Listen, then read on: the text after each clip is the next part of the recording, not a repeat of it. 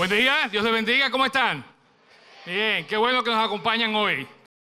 Durante las últimas tres semanas tuvimos la serie titulada Identidad, Plenitud en Cristo. A través de los mensajes fui confrontado, fui confrontado a poder cada día más buscar y tener lo que es, como veíamos el domingo pasado, la esencia de lo que Dios quiere para nuestras vidas como creyentes. El texto base que se usó a través de la serie y en varios de los mensajes, de hecho, estuvo en un lugar de importancia, fue Efesios 4, 13 al 15. Así que les invito que vayan y lo lean de nuevo cuando tengan una oportunidad. Pero lo que nos insta es a procurar la madurez espiritual para poder, como creyentes, como miembros de esta comunidad, cumplir con la misión que el Señor nos ha encomendado. Ahora, en los próximos domingos, queremos enfocar nuestra atención a una serie de mensajes que va a construir sobre esos mensajes que vimos en la serie de identidad, plenitud en Cristo. Para esto vamos a ver lo que pasó con varios personajes bíblicos, ¿verdad? muy diversos, muy variados, como somos aquí en el círculo, ¿verdad? muy diversos, muy variados. Y para lo mismo, entonces estamos iniciando esta serie para un momento como este. ¿Quiénes han escuchado esa frase en algún momento? ¿Quiénes la han usado en algún momento? ¿Quién ha usado esa frase para un momento como este? ¿Para qué usamos una frase como esa? ¿Para? Si estamos llamados para servir, ¿verdad? Para un momento como este, para servir. ¿Para qué también usamos esta frase? Ah, interesante, para decir que algo pasa exactamente como debía y en el momento que tenía que pasar. Y miren, esa frase o variaciones de ella, como esa que acaba de compartir ella, se usa en películas, se usa para títulos de libros, se usa para publicaciones en las redes sociales. De hecho, yo busqué para un momento como este en Instagram y me salieron muchísimas, y ustedes lo pueden hacer luego, muchísimas eh, captions y muchísimas eh, eh, fotos donde usaba esa frase una frase similar. De hecho, es una frase que yo creo que está un poquito de moda. Los políticos usan, yo soy el candidato para un momento como este. Y se promueve mucho, ¿verdad? En redes sociales, como yo decía, en todos los lados.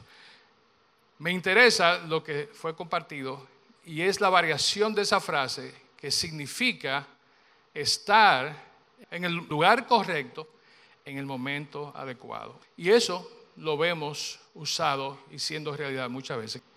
Quiero compartir un video bien cortito. Do you know that feeling when you're doing exactly what you were put on the earth to do? The one where it's like everything inside you is moving together in harmony with the universe. Me neither. But, you know, one can hope, right? Wave to mommy, because she'll hate me even more than she already does if you don't. I seem to recall you saying that becoming a lawyer would only crush your soul. Yeah, it has. Esa película viene por ahí, todavía no ha salido. A los que les gusta John Cena, la pueden ver. La película se llama Freelance. Pero fíjense, él dice, ¿sabes ese sentimiento que se siente cuando uno está como en el lugar eh, correcto, haciendo lo que uno quiere hacer? Y se le cae el mundo encima. El helicóptero explota, él cae, lo meten preso. Él dice, yo tampoco lo conozco.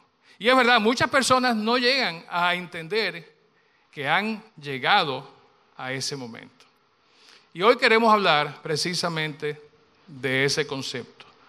Tú y yo estamos aquí porque no el universo, como decía él ahí, sino porque Dios nos ha colocado en el lugar que estamos, haciendo lo que estamos haciendo, para un momento como este. ¿Cuántos lo creen eso? Amén. Espero que sí, que entonces sigamos hablando de eso hoy y los próximos tres domingos. Ahora, ¿cuál es el origen de esa frase? Por lo menos, ¿cuál es el significado bíblico de esa frase? Algunos quizás lo conocen. Sé que por lo menos los que van a estar predicando ya saben el origen y de dónde viene esa frase. Pero esa frase fue dicha en un momento y en una oportunidad increíblemente importante a una persona que estaba en una posición en la realeza de un país que no era el suyo propio. Había llegado a esa posición de una manera milagrosamente divina.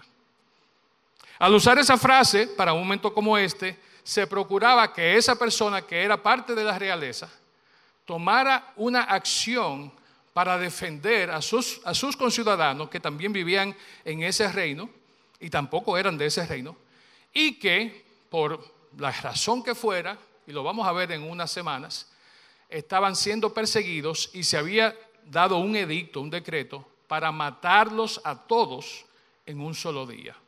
Hombres, mujeres, niños, ancianos, por ese edicto iban a ser asesinados. La persona a la que le dijeron que este es tu momento, tú estás aquí puesta para un momento como este, debía tomar una acción para evitar que eso ocurriera. ¿Quieren que les siga contando?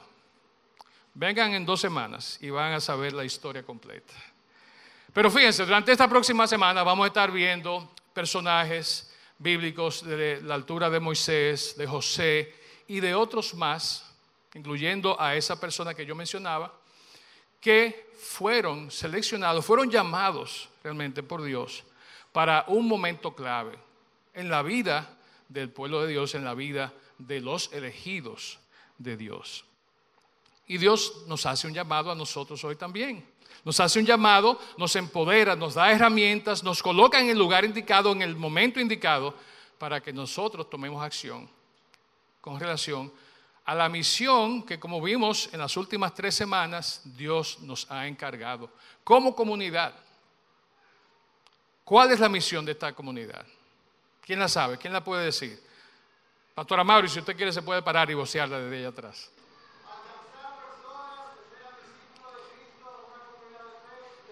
Amén. ¿Cuántos dicen amén a eso?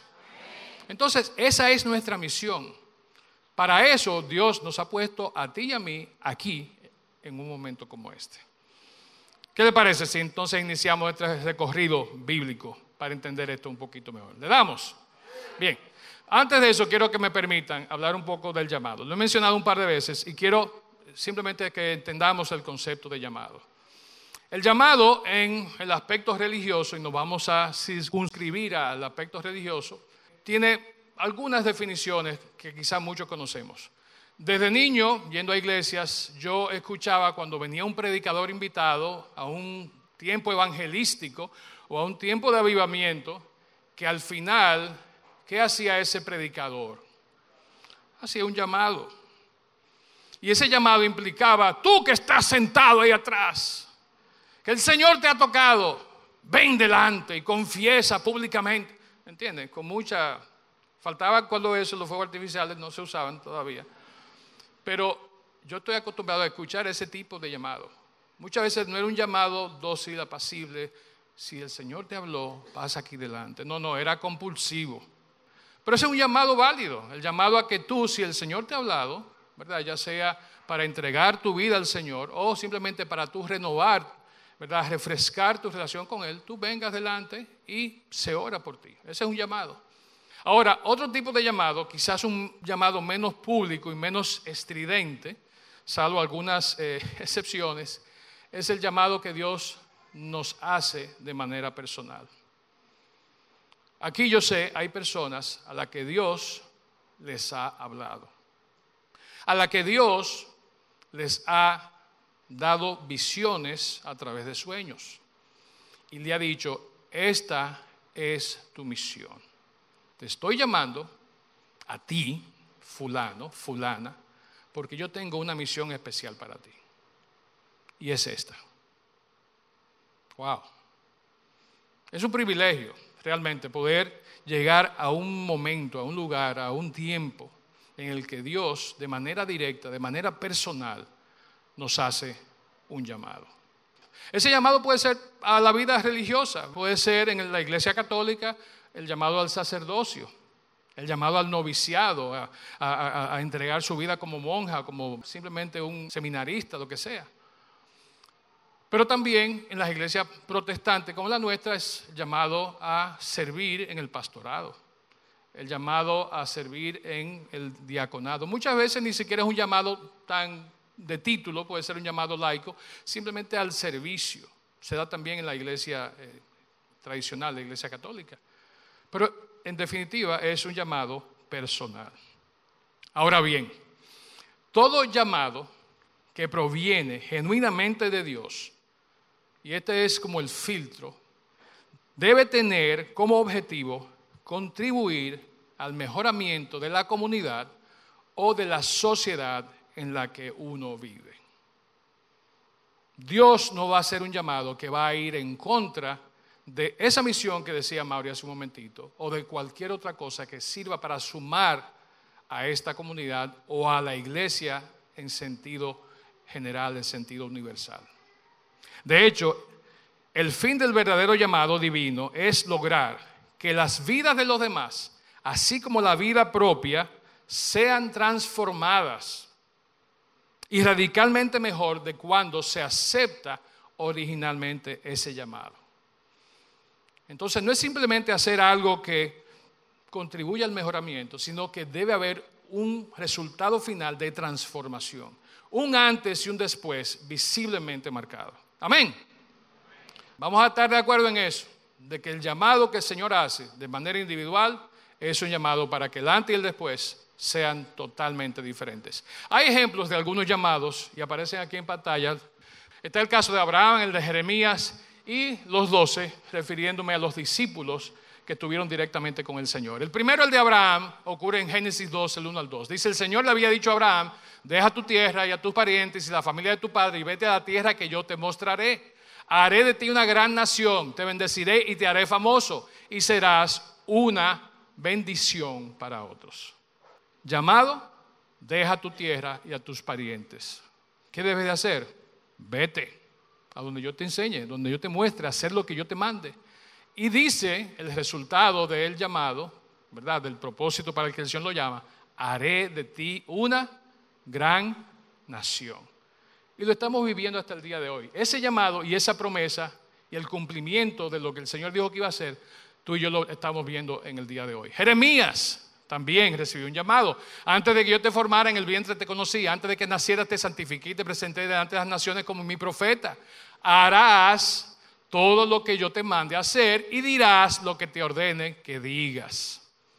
Ese fue el llamado y ese fue el propósito. Y por último, los doce, los que estuvieron de cerca con Jesús, recibieron un llamado. Y de hecho él lo dice así, ustedes son mis amigos y hacen lo que yo les mando, el encargo que yo les hago. Ustedes no me eligieron a mí, yo los elegí a ustedes. ¿Para qué los eligió? ¿Cuál fue el propósito? ¿Cuál fue la misión? Les encargué que vayan y produzcan frutos duraderos. Ese fue el llamado que recibieron los doce. Algo importante en ese último de Juan 15 es que ese llamado que el Señor les dice a los doce, no se quedó con los doce.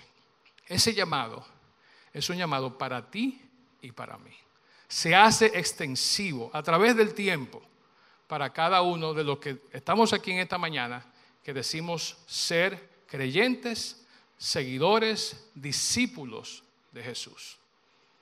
Entonces, si tú estás aquí te identificas como discípulo de Jesús, ese llamado, ese mandato es para ti, así como lo es para mí.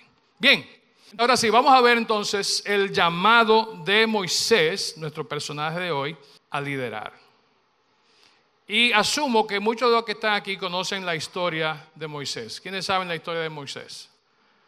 Ok, veo que hay algunos que no. Entonces voy a invertir rápidamente un par de minutos.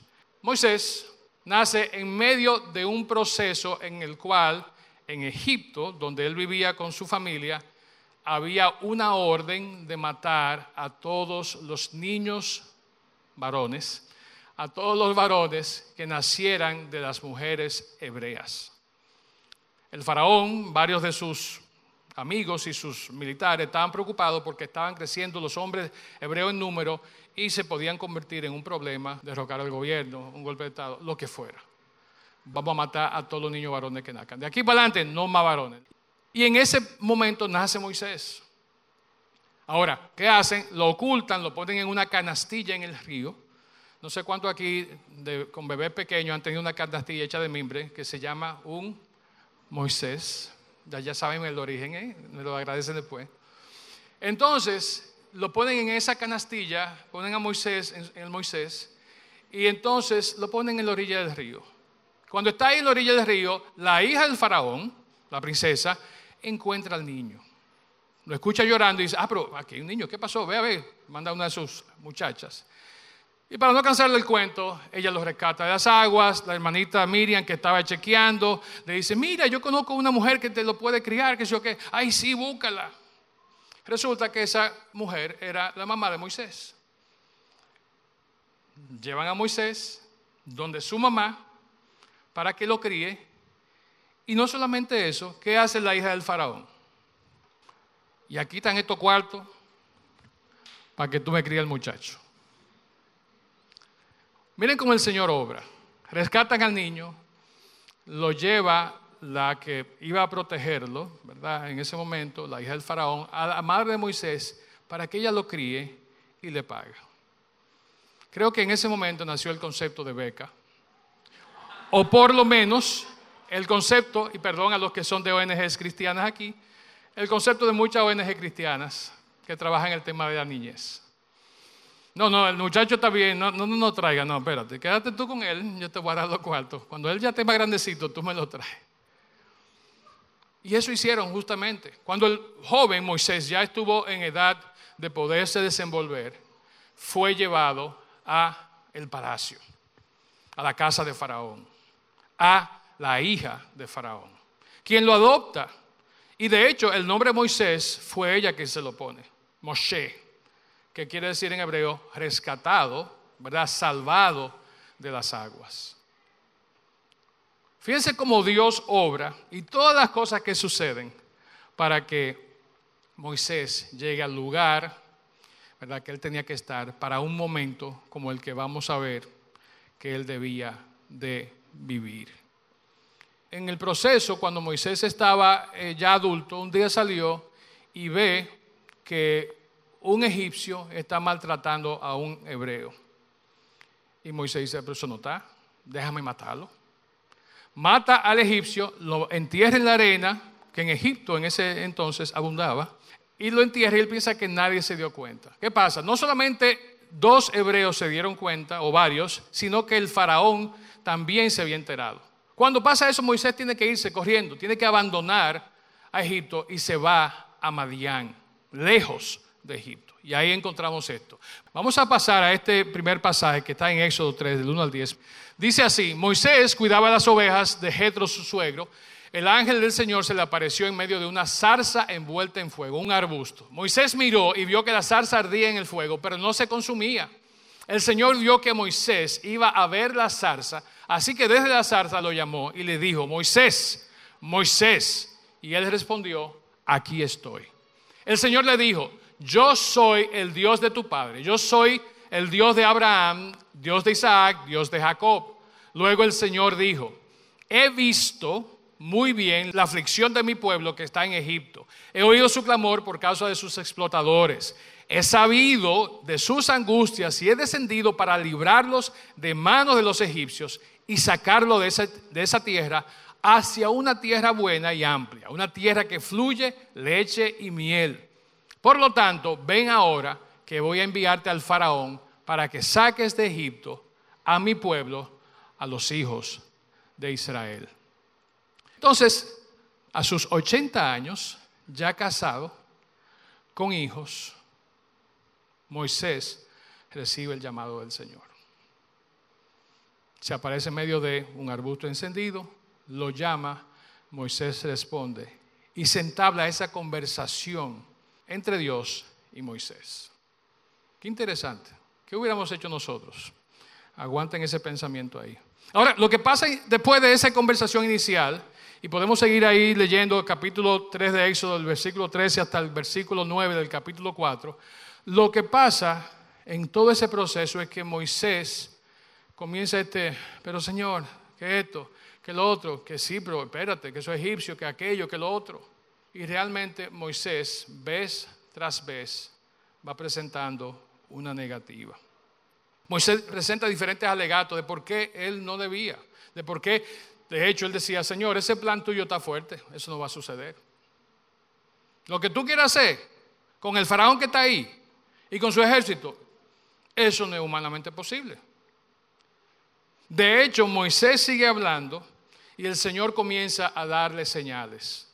La primera señal, y para mí una de las más importantes, es que Moisés, como pastor al fin, como vimos, estaba pastoreando sus ovejas, tiene una vara de pastor. El Señor le pregunta en Éxodo 4:12, dice, ¿qué es eso que tú tienes en la mano? Moisés responde, una vara, mi vara, mi herramienta de trabajo, mi arma de reglamento. Y le dice el Señor, tírala al piso. La tira al piso. ¿Y qué pasa con la vara? Se convierte en una serpiente, en una culebra.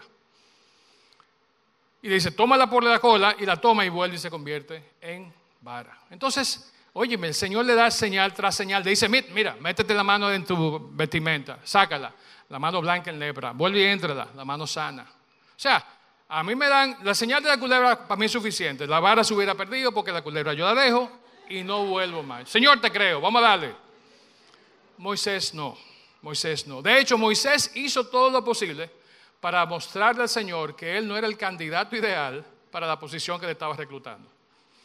Señor, ese trabajo que tú me estás ofreciendo, mira, yo sé, la pague buena, hay viático, ¿verdad? No, no, sí, me voy a ganar mucho más que ahora como pastor. Moisés dice, no. De hecho, vamos a ver la próxima parte. En Éxodo, perdón, 4 días al 12 dice, entonces Moisés le dijo al Señor, ay Señor, yo nunca he sido hombre de fácil palabra, ni antes ni ahora que hablas con este siervo tuyo. Y es que soy muy lento para hablar. Y mi lengua es muy torpe. Pero el Señor le respondió, y esta es la parte importante con la que me ha hablado a mí a veces. ¿Y quién le dio la boca al hombre? ¿O quién hizo al mudo y al sordo? ¿O al que ve y al que no ve? ¿Acaso no soy yo el Señor? Así que anda ya, que yo estaré con tu boca y te enseñaré lo que tengas que decir. Entonces Dios no solamente estaba diciendo a Moisés, esta es la misión, esto es lo que tú vas a hacer. No, yo te voy a poner a ti lo que tú tienes que decir, lo que tú tienes que hacer, y yo voy a estar ahí contigo. Y si seguimos leyendo, vemos la historia completa, donde al final el Señor dice, pero no puedo con este hombre. Vamos a transarnos en algo porque necesito que esto pase. Este hombre no quiere, no quiere que yo lo contrate. Vamos a buscar a alguien que lo ayude. Está bien, yo te voy a pagar un ayudante, básicamente. Y miren, no me atrevo a especular cómo algunos de ustedes hubieran respondido al llamado de Dios en esas condiciones. No solamente al llamado, sino a la encomienda. Porque ahí está el detalle, ¿verdad? Esto era un proyecto mayor. Esto no era, ve, para que tú hables con un grupito y tú le, haces la campaña y si quieren votar por ti, votan, si no, tú en las próximas elecciones tú vuelves. Esto era, esto va así, así y así ahora. Y yo te elegí a ti, Moisés, para un momento como este. ¿Qué hubiéramos hecho? ¿Qué tú hubieras hecho? Lo triste de esto es que yo he pasado por momentos en que he sentido el llamado de Dios para hacer quizá algo no tan grande como esto, pero sí hacer algunas otras cosas de cierta importancia a favor del pueblo de Dios y yo he dicho que no. He dicho que no. Y como hay otros en la palabra, ¿verdad? Como Gedeón, Isaías, Jeremías, que tuvieron el llamado, he hecho todo lo posible por autodescalificarme, por autosabotearme, por decir, no, eso es demasiado grande. No, esa gente no merece que yo dedique mi tiempo, mi esfuerzo, mi sacrificio para hacer algo que los beneficie a ellos. Quizá tú, cuando el Señor te hubiera llamado, no hubieras dado chance a que dijera tu nombre la segunda vez como le dijo a Moisés. Moisés, Moisés, yo sé que después del primer Moisés, después del primer Juan, yo no hubiera estado ahí. ¿Verdad? Yo pongo, pongo distancia entre yo y la zarza. Pero ha pasado. Y eso quiero preguntarte, ¿verdad? ¿Cómo hemos reaccionado tú y yo en un momento similar a este en el que el Señor nos ha llamado? Cuando nos ha mostrado claramente que nosotros somos su elegido, su elegida para esa misión. Y como pasa con algunos, Él debe buscar un sustituto. Mi invitación hoy, y no estamos terminando, pero mi invitación hoy, quiero hacerla ahora, es que tú, si sientes el llamado del Señor, hacer lo que sea para su obra, para que haya transformación, para bendecir la vida de aquellos que te rodean y la tuya propia, no digas que no. Si escuchas hoy su voz, como dice la palabra, si el Señor te ha dado una misión a través de una visión o a través de un hermano que te ha hablado de una necesidad particular que entiende que hay en la comunidad, en un lugar, no cierres tu oído al Señor. Si continuamos leyendo ¿verdad? el pasaje de Éxodo, vamos a ver muchas cosas más que pasan en el proceso. No solamente vamos a ver señales de la manifestación de Dios, sino vamos a ver que realmente el Señor cuando nos asigna una misión, Él, como le dijo a Moisés, va con nosotros. Es quien nos sustenta, es quien nos apoya, es quien nos lleva a que podamos cumplir esa misión. Y lo interesante, como lo hizo con Moisés, como lo hizo con la vara, un objeto inanimado, y como lo hizo con Moisés, un simple pastor de ovejas, como lo era David, ¿verdad? quizá como lo fue un José en su momento, que eran muchachos demandados, el Señor usa a quien Él usa y lo que Él entiende que debe usar para llevar a cabo su misión. Entonces la excusa nuestra no puede ser, yo no hablo bien, yo no me veo bien, yo no puedo hacer X, aquello, lo otro, yo no tengo los años de juventud. Sí, porque Moisés era un muchachito de 80.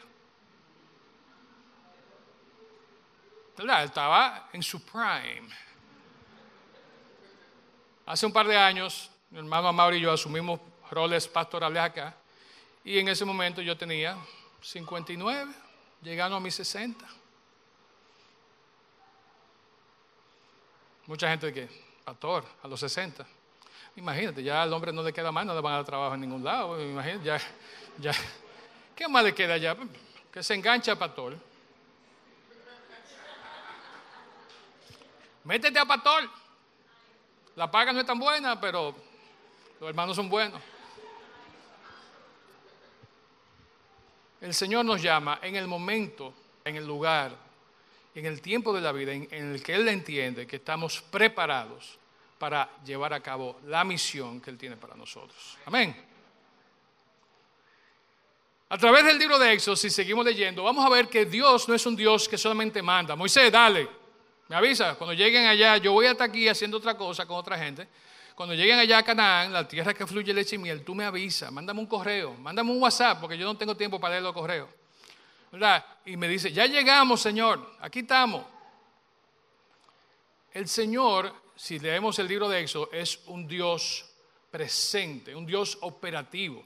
De hecho, leyendo esto, pensé que Dios es el trabajador ejecutivo oficial el TEO, o TEO.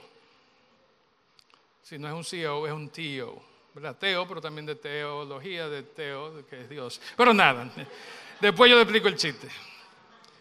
Es el TEO, Dios trabajador incansable, todo el tiempo. Presente de día con una nube, presente de noche con una columna de fuego.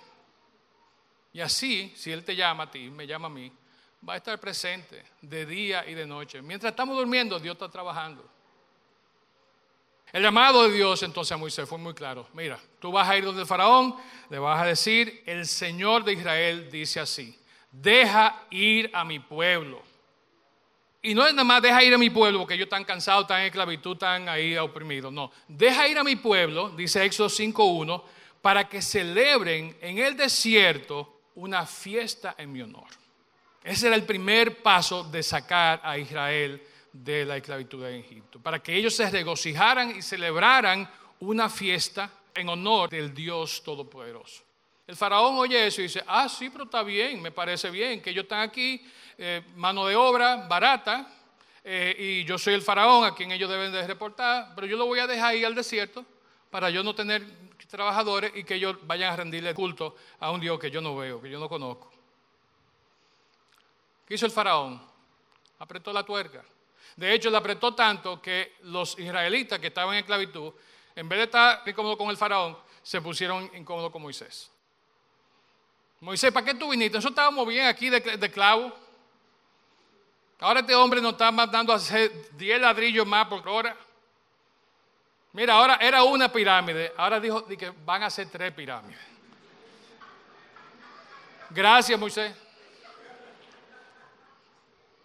Pero realmente Dios estaba con Moisés. Y vamos a ver este próximo pasaje. Dios volvió a hablar con Moisés y le dijo, yo soy el Señor. Me aparecí Abraham, Isaac y Jacob como Dios omnipotente, pero con el nombre del Señor no me di a conocer a ellos. También establecí con ellos mi pacto de darles la tierra de Canaán, la tierra donde vivieron como extranjeros. Yo los voy a librar de los trabajos pesados en Egipto. Voy a liberarlos de su esclavitud con brazo extendido y con grandes juicios. Les daré la libertad, los tomaré como mi pueblo y seré su Dios y ustedes sabrán que yo soy el Señor, su Dios, que los libró de los trabajos pesados en Egipto. Voy a llevarlos a la tierra por la cual levanté mi mano y juré que se la daría a Abraham, Isaac y Jacob. Yo les daré esa tierra en propiedad. Yo soy el Señor. Entonces no quedaba duda, no quedaba vuelta floja. Dios le dio el plan completito a Moisés. Cuando Dios nos llama, a veces no nos da el plan completo. A veces Él quiere ver nuestra reacción, a veces quiere ver nuestra disposición, a veces quiere ver si nosotros vamos a estar dispuestos a echar el pleito que nos corresponde, si vamos a hacer la parte del trabajo que nos toca hacer, antes de decirnos, mira, yo creo que tú estás comprometido con esto. Ven, esto es lo que hay. Aquí está el plan completo. Me fascina ver como muchos de nosotros, cuando vamos a comprar una vivienda, jóvenes con dinero, quizá un poquito, decimos, sí, sí, vamos a comprar en plano.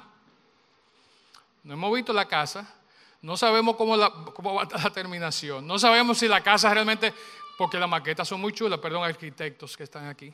Y, vendedores de verdad bienes raíces. La maqueta muy ápera. Ahora esta cuestión 3D, mira, tú, te metes en la casa, además tú te acuestas en la cama. ¡Wow! No, no, y te ponen el televisor, pantalla de 80 mil no sé cuánto, así grande en el cuarto. Y dice, no, pero este es el lugar. Vamos a comprar en plano. Tenemos la fe de comprar en plano, pero no tenemos la fe de que Dios nos diga, esto es lo que hay. Y yo te voy a decir más adelante, ¿qué más hay? Tratemos de comprar en plano con el Señor. Tengamos esa confianza, tengamos esa confianza.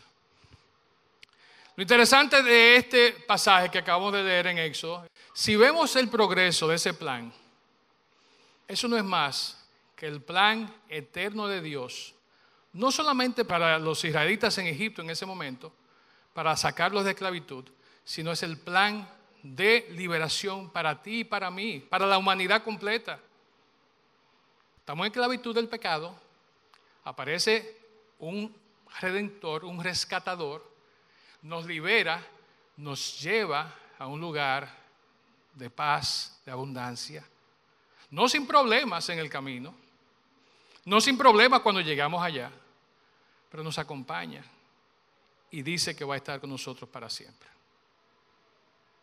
Ese es el plan de Dios para todos nosotros, para la humanidad a través de los siglos, para nuestros días y también para el final de días.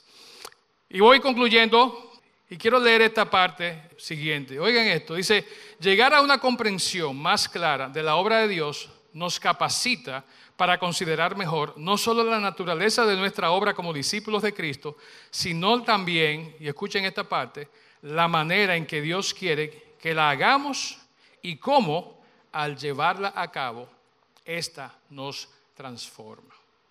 Entonces, no solamente que vamos a hacer el plan de Dios, no solamente vamos a hacer lo que Dios nos está mandando, tenemos que entender eso y como lo que vamos a hacer, que Dios nos está mandando, nos transforma. Hay un libro que estoy leyendo, precisamente se titula Hecho para estos tiempos, una guía inicial sobre el llamado, el carácter y el trabajo que importa. Y su autor, Justin Serrati, nos comparte lo que llaman un roadmap, ¿verdad? un plan de ruta, una hoja de ruta de seis partes que es para capacitar a los lectores a unirse a Dios en el trabajo que Dios ya está haciendo a través de otras personas. Dice Justin que el resultado es un plan lleno de esperanza para luchar contra la duda, el miedo y a la vez que construyamos una vida con propósito y significancia. No como esa vida con propósito, sino una vida real. Y dice esto en el libro. Dice, creo que hay una razón por la que estás vivo hoy en la ciudad donde vives, con la gente que amas, con el trabajo que haces. Creo que el mundo necesita personas como tú, sin importar cuán inseguro o no calificado te sientas. Creo que fuiste creado para estos tiempos. Y por eso creo que se te ha dado el regalo perfecto para lograr algo increíble, grande o pequeño, en tu propio vecindario o al otro lado del mundo. Estamos formando una coalición de agentes de cambio, personas quebrantadas, dispuestas a convertirse en colaboradores de Dios para enfrentar los desafíos más apremiantes de nuestro tiempo. Es tentador desear que resucitaran los héroes de nuestra historia reciente. Sin embargo, somos nosotros los llamados a estos tiempos difíciles. Somos nosotros a quienes Dios ha elegido para hoy. Amén. Entonces eso es, no hay que dar mucha vuelta. Vamos a agradecer a Moisés por el ejemplo que nos dio. Vamos a darle muchas gracias porque no solamente él hizo un compromiso, él escuchó la voz de Dios, sino que él llevó algo a cabo sin saber y como nosotros ya sabemos, sin llegar a ver hacia donde Dios lo estaba enviando. De hecho, dice Hebreos 12, 24 y 26, Moisés, por la fe, prefirió ser maltratado junto al pueblo de Dios antes que gozar de los deleites temporales del pecado. Pues consideró que sufrir el oprobio de Cristo, oigan esto, Moisés, 1300 años antes, dice Hebreo que él consideró que sufrir el oprobio de Cristo en el futuro era una riqueza mayor que los tesoros de los egipcios. ¿Y cómo él sabía de Cristo? Él no sabía, pero el Señor le había indicado que había algo más allá. Dice el versículo al final, 26, y es que su mirada estaba fija en la recompensa. Y no la recompensa de llegar a la tierra prometida, sino la recompensa de una vida eterna en la presencia de Dios. Amén. Moisés trabajó y se basó en la seguridad de que con el Señor iban a superar todos esos obstáculos. Dice Hebreos 12, 28, 29, por fe celebró la Pascua y el rociamiento de la sangre para que el que destruía a los primogénitos no llegara a tocarlos. Y oigan el 29, dice, por la fe pasaron por el mar rojo como si pisaran tierra seca. La misma vara que Moisés había usado para pastorear ovejas, que el Señor había convertido en culebra, en serpiente, como señal de su poder, fue la vara que estuvo presente al momento de que el mar rojo se partió en dos y el pueblo completo, ¿qué dice? Cruzó como si pisaran tierra seca. Sigue diciendo el versículo que después de ello venían los carros del faraón y el faraón y todos perecieron ahogados. Ese es el poder del Dios al que tú y yo servimos. Amén. Entonces, vamos a ser como Moisés. Vamos a permitirnos, ¿verdad? Que el Señor nos guíe, nos apoye, nos lleve. El secreto de Moisés no era tanto, como dice en hebreo, ¿verdad? Que él estaba hacia adelante mirando con fe, sino el hecho de que él no solo respondió al llamado, sino que día a día él alimentaba esa relación, alimentaba su fe, ¿cómo? Pasando tiempo con Dios de manera humilde, de manera sencilla, a veces de manera estruendosa como en el monte Sinaí, pero él pasaba tiempo continuamente con Dios. Más que el llamado original, era su conexión diaria, constante y de calidad con Dios. Entonces, así como lo experimentó Moisés, tú y yo debemos aceptar el llamado y vivir una vida de conexión permanente con Dios.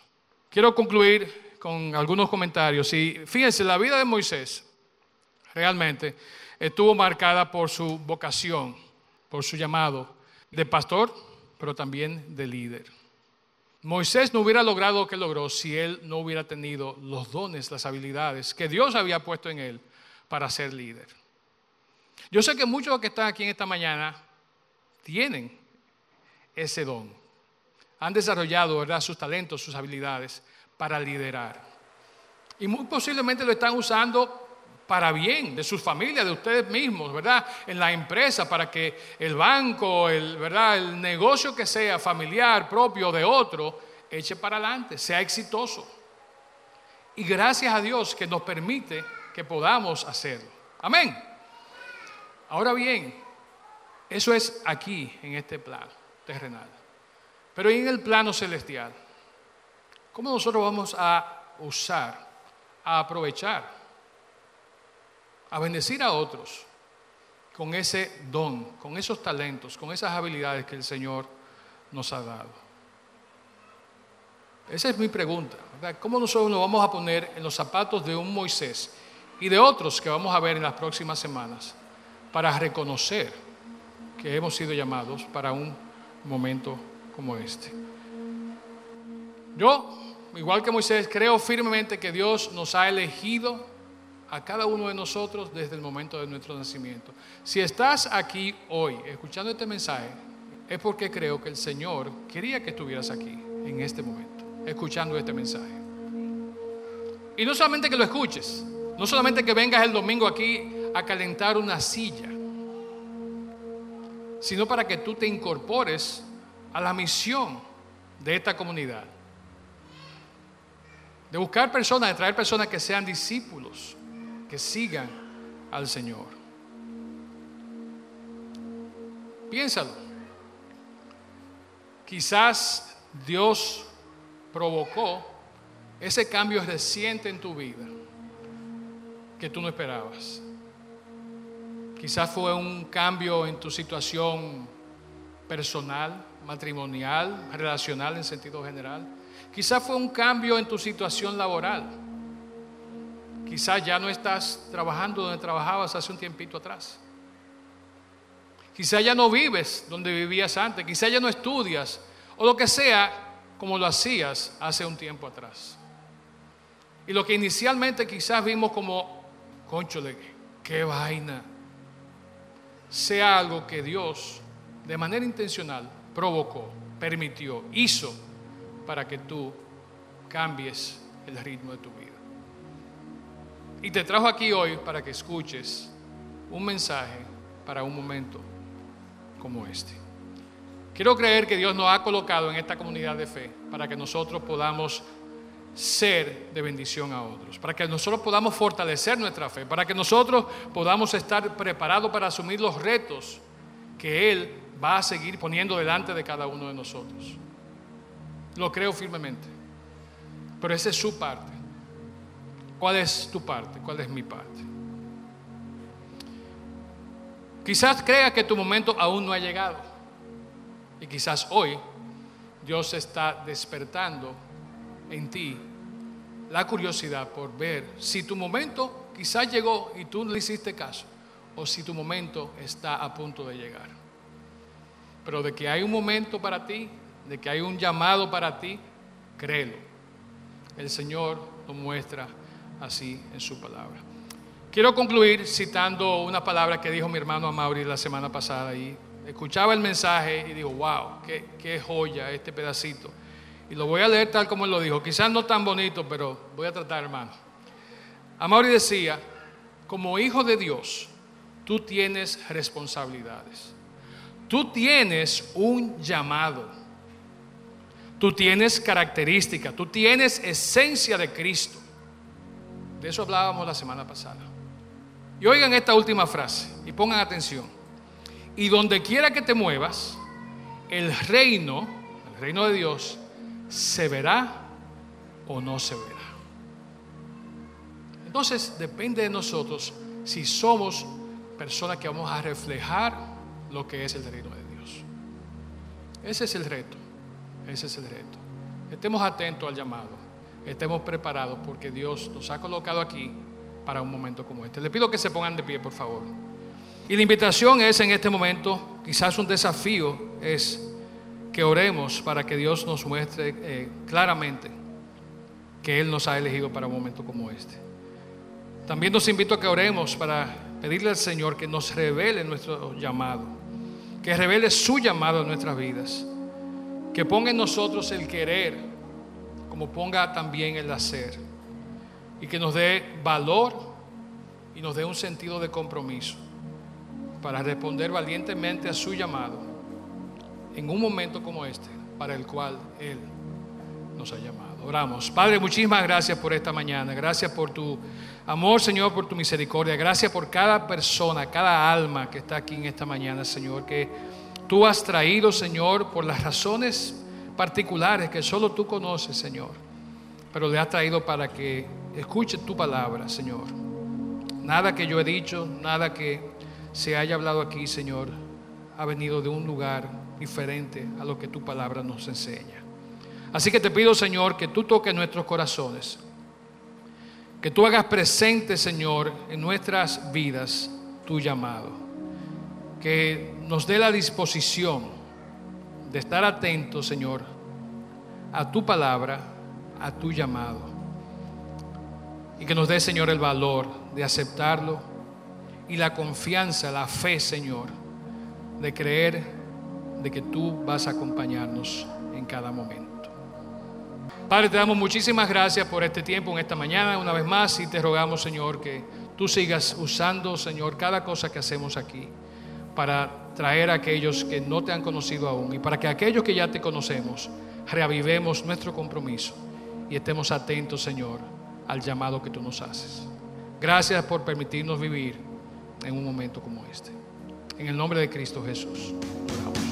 Amén.